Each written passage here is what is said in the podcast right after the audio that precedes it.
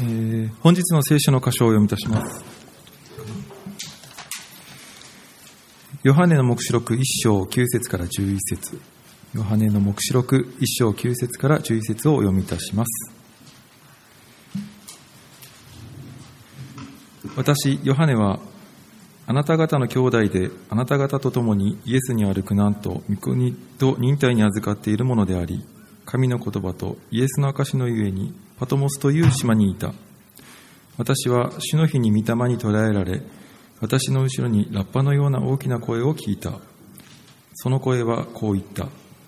あなたが見たことを巻物に記して、七つの教会、すなわち、エペソ、スミルナ、ペラガモン、ティアティラ、サルディス、フィラデルフィア、ラオディキアに送りなさい。一言お祈りいたします。愛する天皇お父様、あなたの皆をお褒めいただきます。あなたの皆が崇められますように。主よ、今日もこうして私たちの礼拝が守られていることを感謝いたします。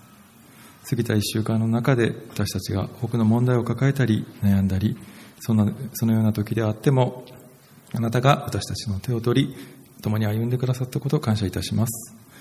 どうぞ、今日も礼拝のメッセージを通して、あなたが私たちにどのようなことを教えてくださるのか、その御言葉によって私たちが将来につながる歩みに確信を持って歩んでいくことができますように支えてください。メッセージを語られる安食先生を大いに祝福してください。聞く私たちの耳を整えてください。愛する主イエス・キリストの皆によってお祈りいたします。アーメン。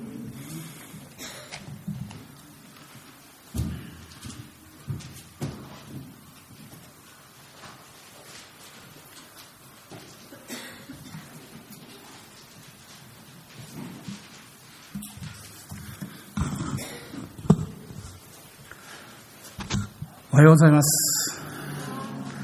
えー今日もこうしてご一緒に礼拝できることを嬉しく思います。えーところで皆さんは、えーロバを売りに行く親子というお話をご存知でしょうか、えある親子が飼っているロバを町に売りに出かけました。最初は親子並んで歩きながらロバを引いていたわけです。すると、道の向こう側から、人々がやってきて、すれ違いざまにこう言ったんです。ちょっとあれ見てごらん、あの親子。バカじゃないの？せっかくロバを連れてるのに、誰も乗らないなんて、もったいない話よね。そう言いながら通り過ぎたんです。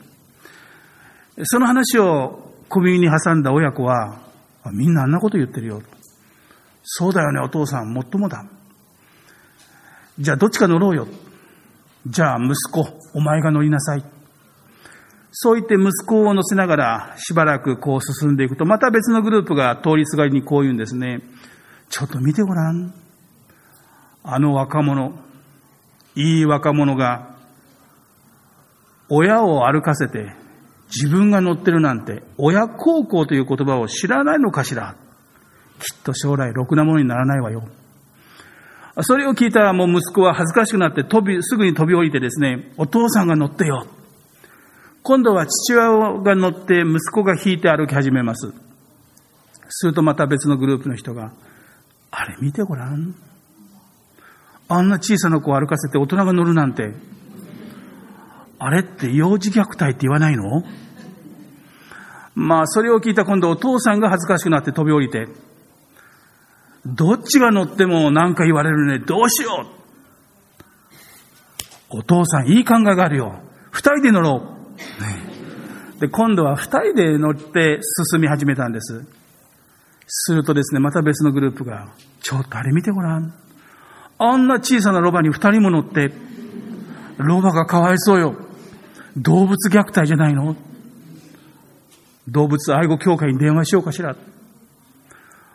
まあ、それを聞いてですね、二人はまた飛び降りて困ってしまったんですね。誰が乗っても乗らなくても文句言われる。どうしよう。お父さん、いい考えがあるよ。二人でこれからロバを担いでいこう。えーロバの四本足を縛って、それを棒にくくりつけて、両端を二人がこう担ぎながら進んでいきました。まあ、ロバにしてみればたまったもんじゃないわけですよ。もう苦しいから暴れるんです。暴れた途端にロープが切れて、ちょうどそれが橋の上だったんです。川の中にロバがドボン。こうして二人は大切なロバを失ってしまったというお話ですが、実はこの話は、去年の6月の11日のトヨタ自動車の株主総会の時に、社長の豊田昭夫さんが、株主との質疑応答の中で、この用いた例え話なんですね。えー、豊田社長は何が言いたかったかというと、まあ、トヨタという会社に対していろんな人がいろんなことを言うわけです。評論家や学者たちが、トヨタのやり方間違ってるとかね、修正すべきだとか、いろんなことを言うと。でも私たちは、そういう周りの声に惑わされないで、私たちが信じた道を経営者と一緒に、たちと一緒に協力して進んでいきます。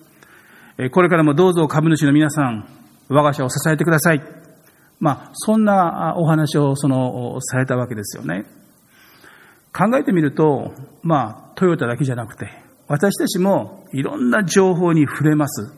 情報の洪水の中にいると言ってもいいでしょう。しかもバラバラです。あっちではこう言い、こっちでは全く反対なことを言う。一体何を信じたらいいんだ？その中で私たちの心も揺れ動くわけです。しかし皆さん、この2000年以上の間、世界に向かってメッセージを発信し続け、そしてそれに対して多くの批判や検証を受けながらも、今日もしっかりと立ち続けているメッセージがあるんです。それが聖書のメッセージです。厳しい厳しい時代の変遷の中をずっと生き続けてきたメッセージです。どの時代にも決して倒れることがなかった。それが聖書のメッセージです。だからこそ私たちはこのような時代だからこそ聖書の言葉に耳を傾ける価値が、意味があるんだろうと思います。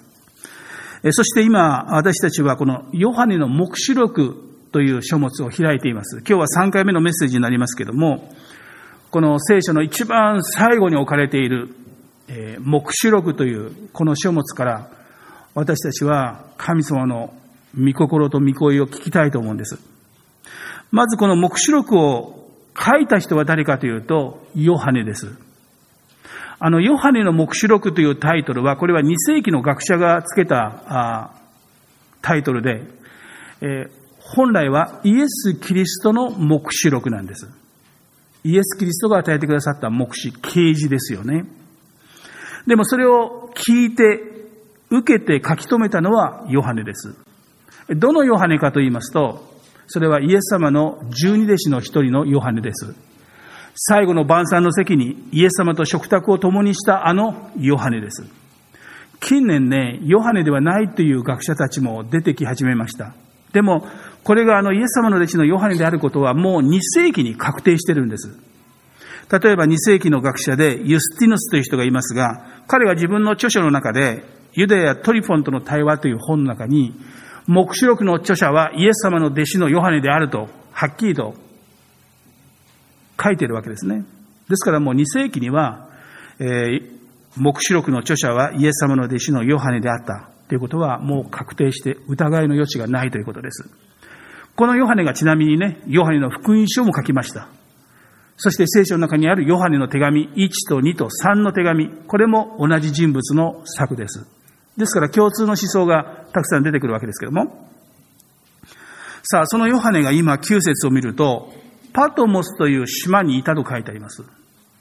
島にいたんです。パトモス島、何しに行ったんでしょう？観光旅行？皆さんがハワイとかね、グアムに憧れるように、ちょっと気分転換にパトモスでも観光に行くみたいな、そんな状況だったんでしょうか。もちろん違いますよね。パトモスにいた、いる理由は9節で、神の言葉とイエスの証の家にって書いてあります。つまり、神の言葉を語ったために、イエス・キリストを証ししたために捉えられて、今、パトモスの島に、島流しにされているということです。この時代のローマ皇帝はドミチアヌスというローマ皇帝です。彼は自分を神と宣言し、ローマ帝国の人々に自分を神として礼拝するように強要したんです。神ではない人間を神として礼拝しろ。その命令に断固と拒否したグループが2つありました。一つはユダヤ人たちです。ユダヤ人たちも偶像礼拝をしません。もう一つのグループは教会です。クリスチャンたちです。彼らも断固としてノーと言いました。あの、クリスチャンは決してね、反政府主義者ではありません。政府のやることを全て反対。そんなことはありません。むしろ聖書は、この政治をする人、国の指導者たちのために祈りなさい。彼らの祝福のために祈りなさい。彼らの判断や決断が間違わないように、神の祝福を祈りなさいと進めています。しかしその政府が、聖書がはっきりとノー、禁止していることをやれと言ったら、これは私たちは断固ノーと言うべきです。その一つが偶像礼拝です。ローマ皇帝を神として礼拝しろ。これは決してクリスチャンにはできないことでした。ですから彼らは迫害の対象になったわけですね。えー、9節でヨハネはこう言っています。私ヨハネはあなた方の兄弟で、あなた方と共にイエスにある苦難と御国と忍耐に預かっているものであり、イエス・キリストがおっしゃったように、イエス・キリストに従おうと思う者は必ず何らかの苦難に遭います。それはこの世の価値観と聖書が教える価値観が違うからです。ヨハネたちも大きな苦難の中にいました。でもその中にあって忍耐するようにとパウロは進めています。忍耐という言葉の意味は固くしっかりと立つということです。辛抱するということとちょっと違います。辛抱するっていうのは、あの、漢字で書くとね、辛さを抱えるって書きますよね。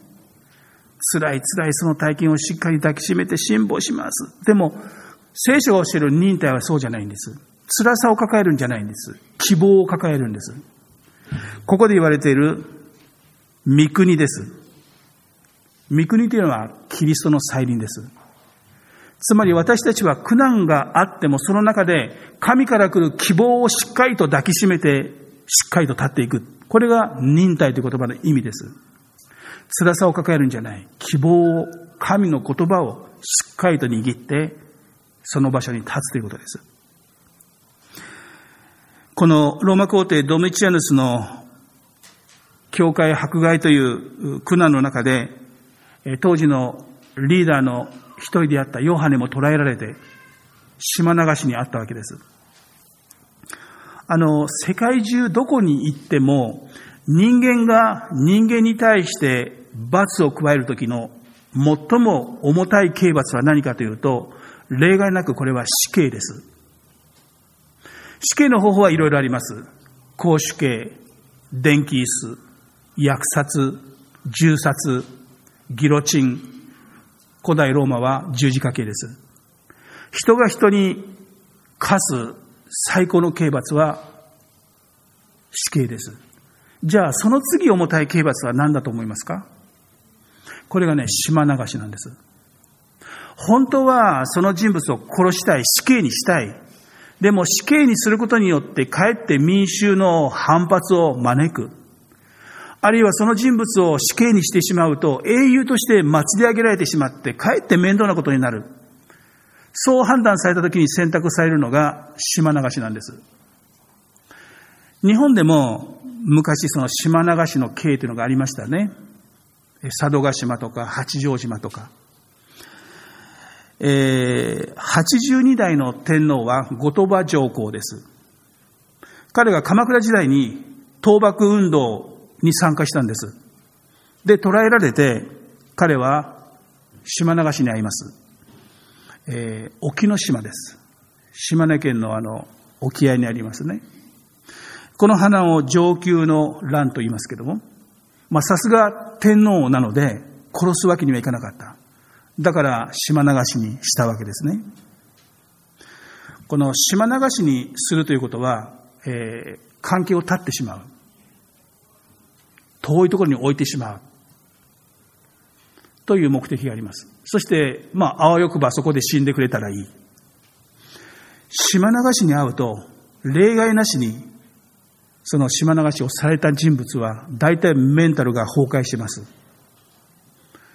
二度と反逆の意志を持たなくなってしまうんです。それも島島流しの経営の一つの目的ですよね。さあ、パトモス島にこのヨハネは流されたんです。パトモス島というのはエーゲ海に浮かぶ島です。小さな島です。えー、陸地から約90キロぐらい離れてます。だからとても泳いでは渡りません。そして小さな島です。えー、南北15キロ、東西が9キロぐらいの岩だらけの茨と岩の不毛の土地です。現在はね、開発されて観光地、リゾート地です。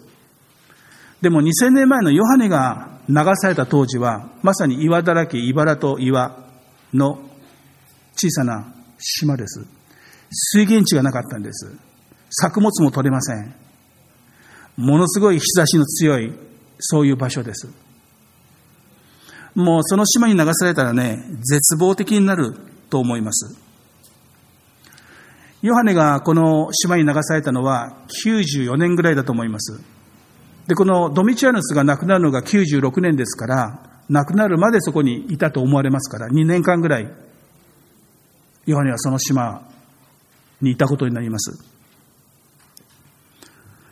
このヨハネの目視録は、ヨハネがパトモスにいるときに神様から受けた啓示を記したものです。1世紀と2世紀の教会というのは、ローマ帝国が国家権力を持って教会を潰しにかかった時代です。あの、AD64 年にローマ皇帝になったのがネロという人です。悪名高きネロです。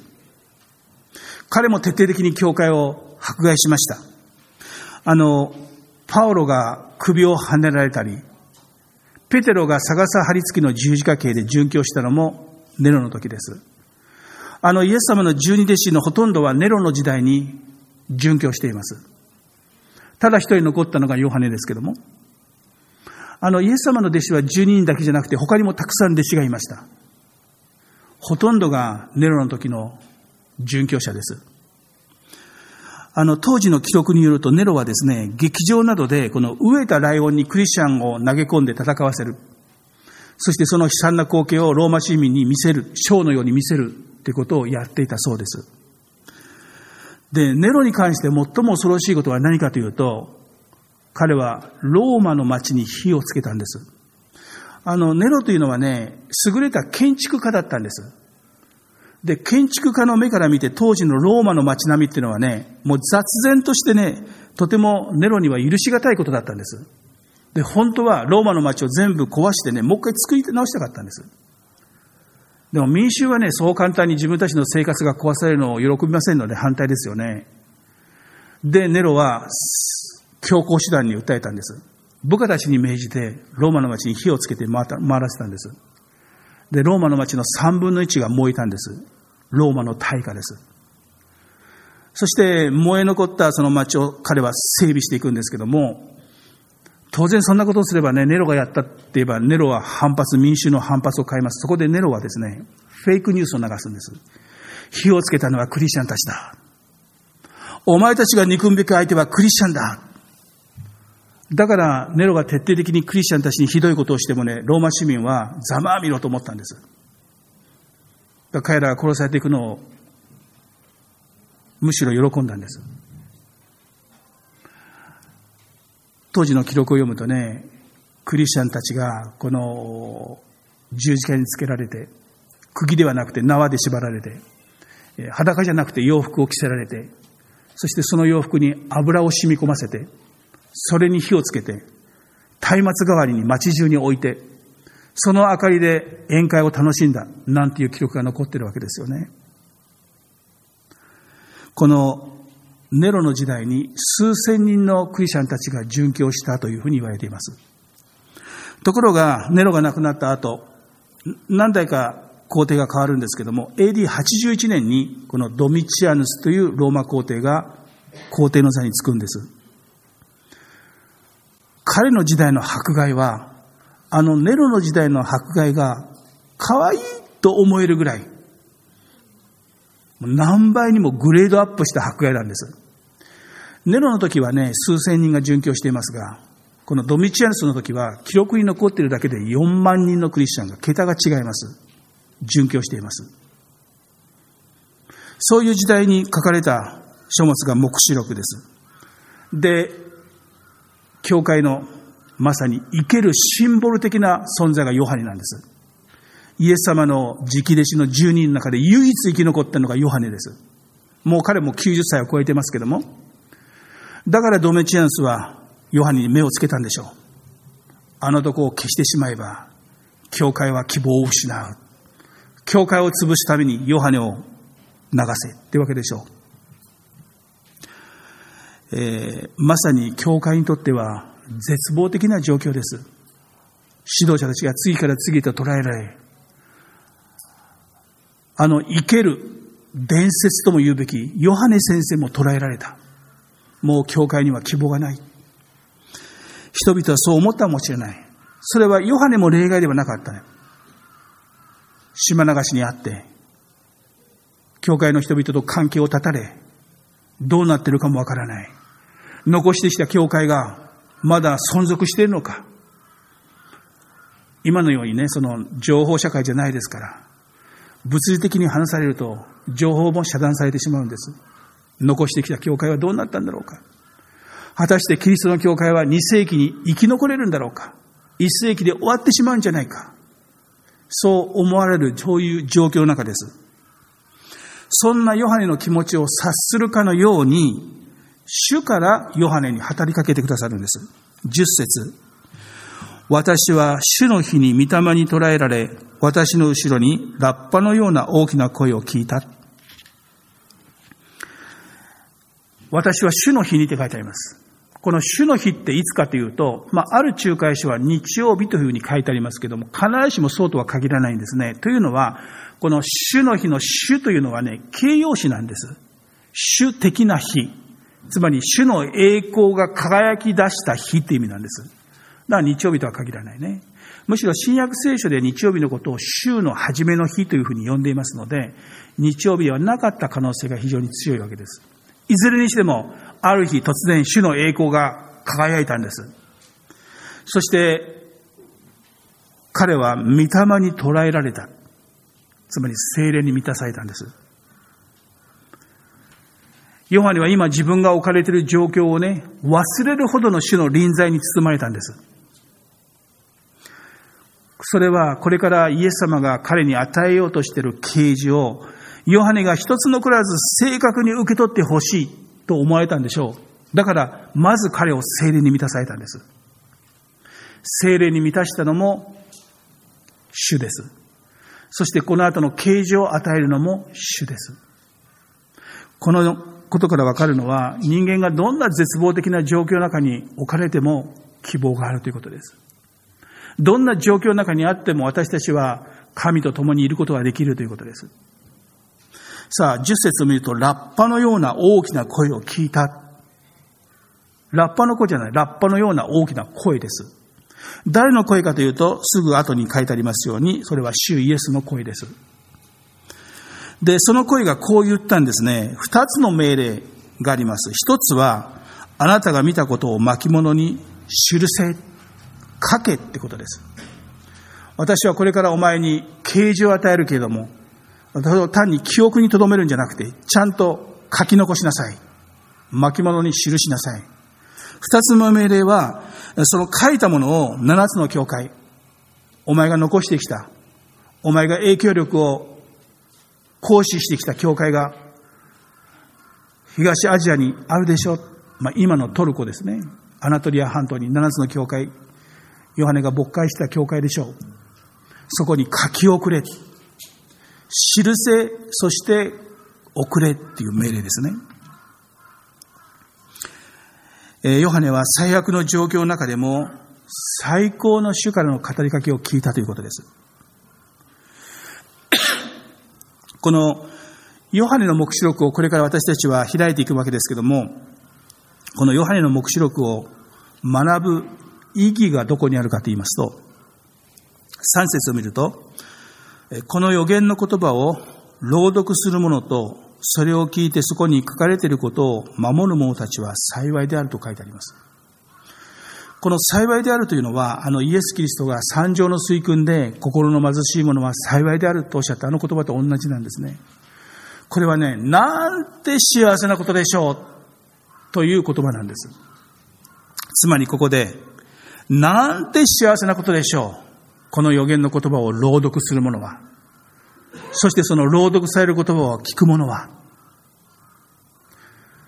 聖書は66の書物があります。で、ヨハネの目視録は一番最後の書物ですね。もちろん聖書はどの書を朗読しても祝福があります。どの書の朗読を聞いても祝福がありますけども、それを朗読する者と聞く者を祝福すると、あえて書いてあるのはこの目視録だけなんです。どうしてそうなのか。この目視録は AD96 年頃に書かれたものなんですけども、もうすでにイエス・キリストの十字架と復活という歴史的な出来事から六十数年経ってるわけです。ということは、この目視録の時代の教会のクリスチャンというのは、えー、2代目、3代目です。1代目というのは、この地上にやってこられて人となられたイエス様を直接目撃した人たちです。十二弟子ももちろんそうですけども、彼らは直接イエス様からメッセージを聞いた人です。直接イエス様がなさる奇跡を目撃した人です。イエス様の十字架と復活を見た人たちです。その人たちはもうほとんど天に帰っていないんです。今、教会にいるのは二代目とか三代目のクリスチャンです。あの、直接ね、イエス様から聞いた人と、それをまた聞きした人っていうのはやっぱりインパクトがちょっと違いますよね。これはね、戦争体験もよく似ています。えー、太平洋戦争の末期に、この宇都宮も空襲にあったんです。あの、駅の周辺、特に西側がね、ものすごく大きな被害を受けた。それを実際に体験した人がまだいらっしゃるわけです。教会の中にもいらっしゃいます。私は何度もその方の直接証言を聞きました。体験を聞きました。当時の写真も見せてもらったんです。ある方はね、アメリカの戦闘機がこう、銃撃してるダダダダダダって。と逃げながら振り返るとね、そのパイロットの顔が見えたんだそうです。笑ってたんですって。笑いながらバラバラって日本人を殺してる。今でもその顔がね、忘れられない。弟を連れてね、逃げてたんですって。うわ来た逃げろ危ないって。で、戦闘機がダダダダーと通り過ぎた後、手を握ってた弟は死んでいた。もう生々しいね、証言ですよ。私たちはその証言を聞いたんです。私はそれを経験してないからね。でも、それを直接経験した人から聞いたんです。次、私が誰かに次の世代に話すとすればね、それはまた聞きですよね。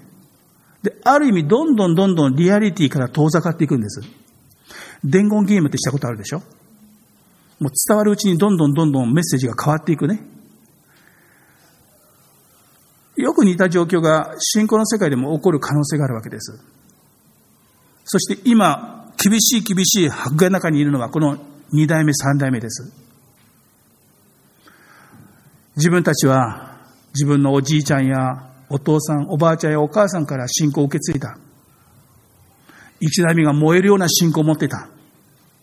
今自分たちは大きな迫害の中にいる。本当にこの信仰で大丈夫か本当にイエス様は救ってくださるのか守ってくださるのか本当に信頼しても大丈夫なのかそういう不安と戦いながらいるクリスチャンたちに対して、主が直接語りたかったんです。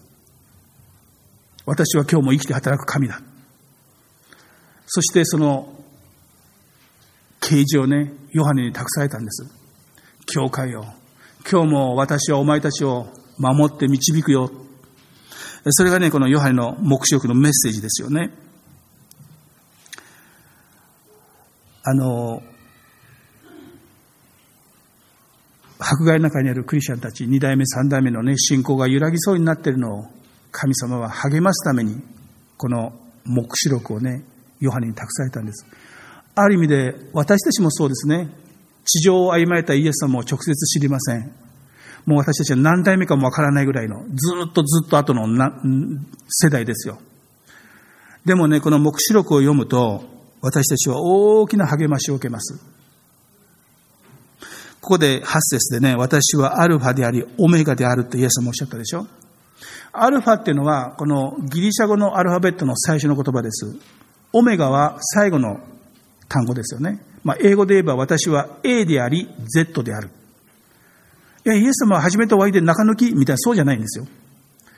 A であり、そして Z である、アルファである、オメガであるっていうのはね、その中も全部含めてるって、これヘブル的な表現です。全部私が支配してる。歴史の支配者である。初めから真ん中も含めて終わりまで私がこの世界を、歴史を支配してるんだってことをイエス様おっしゃってるわけですよね。昔ね、あの、アメリカの大陸横断列車、鉄道があって、そこにね、一人の子供がポツンと乗ってたんだそうです。周りの大人がね、あれ、坊や、一人旅寂しくない大丈夫？って声をかけたら、その男の子がね、大丈夫です。僕全然寂しくありません。どうしてだってこの列車の運転手は僕のお父さんです。ねえこの歴史を運転しているのは私たちの天の父です。主です。間違いなくね、神様のご計画に従って歴史は進んでいます。途中でどんなことが起こっても、そのゴール設定が来ることはないんです。だから私たちは安心して、どんな時代を過ごそうとも恐れる必要はないということです。このね、目視録というのは、これから人類の歴史がどこに向かっていくかということを明確に語っている箇所です。あの、旧約聖書の預言書、例えばイザヤ書、エゼキエル書、ダニエル書ね、こういうのにも世の終わりについてね、あの予言があります。でも、ちょっとぼんやりしてるんですよ。クリアじゃない。なんか覆いがかかってる感じなんです。大体わかります。うん、そうですよね。でも、目視録はね、まさに、目視っていうのはベールを剥ぐって意味でしょまさにベールを剥いで、はっきりとクリアに、これから人類歴史がどこに向かっているかってことを私たちに語る、教える書物なんです。決して難しい書じゃない。もうそれがわかるとね、私たちはものすごい力をもらえるんです。勇気をもらえるんです。これはね、この一世紀の終わりの教会の人たちが、ヨハネに託されたこのメッセージを読んでね、そうか大丈夫だ我々はってすごい力と勇気をもらった書物なんです。なんかヨハネさんくれたんだけどさっぱりわかんないのはそういうものじゃないです。目視録は非常にわかりやすい。しかも私たちに大きな希望と力を与えてくれる書物です。えー、これからね、ずっと目視録を開いていきます。えー、私は月に2回説教することになっています。だから多分1年以上かかります。終わるまでね。それまでちゃんと付き合ってね。それまで長生きしてね。まあ、目視録はね、本当に私たちに大きな力をね、与えてくれる書物です。そのことをね、一緒に体験していきたいと思います。お祈りしましょう。愛する天のお父様、どのような時代にあっても、あなたは主権者です。導き手です。私たちはあなたが運転なさっている列車に乗るものです。どんな途中の厳しい体験があっても、私たちは神様の変わらない計画の中を進んでいるものであることを覚えて感謝します。信頼して安心します。どうぞ導いてください。あなたは歴史だけじゃなくて私たち個人の人生も導くお方です。私たちの人生に素晴らしい計画を持っていると。それは災いではないと。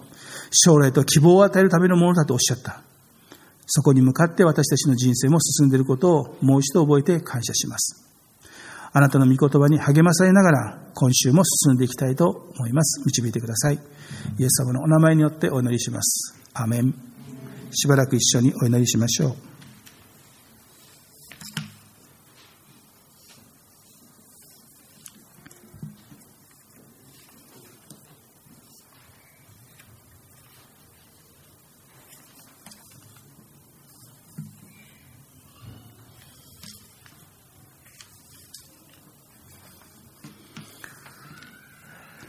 では最後に祝福の祈りをいたします。主イエス様の恵み、天皇父様のご愛、聖霊様の親しい交わりがこの週も一人お一人の上に限りなく豊かにありますように。アーメン。はい、最後にアナウンスをして閉じたいと思います。まず最初は婦人会からのご案内です。えー、小池さんの方からよろしくお願いします。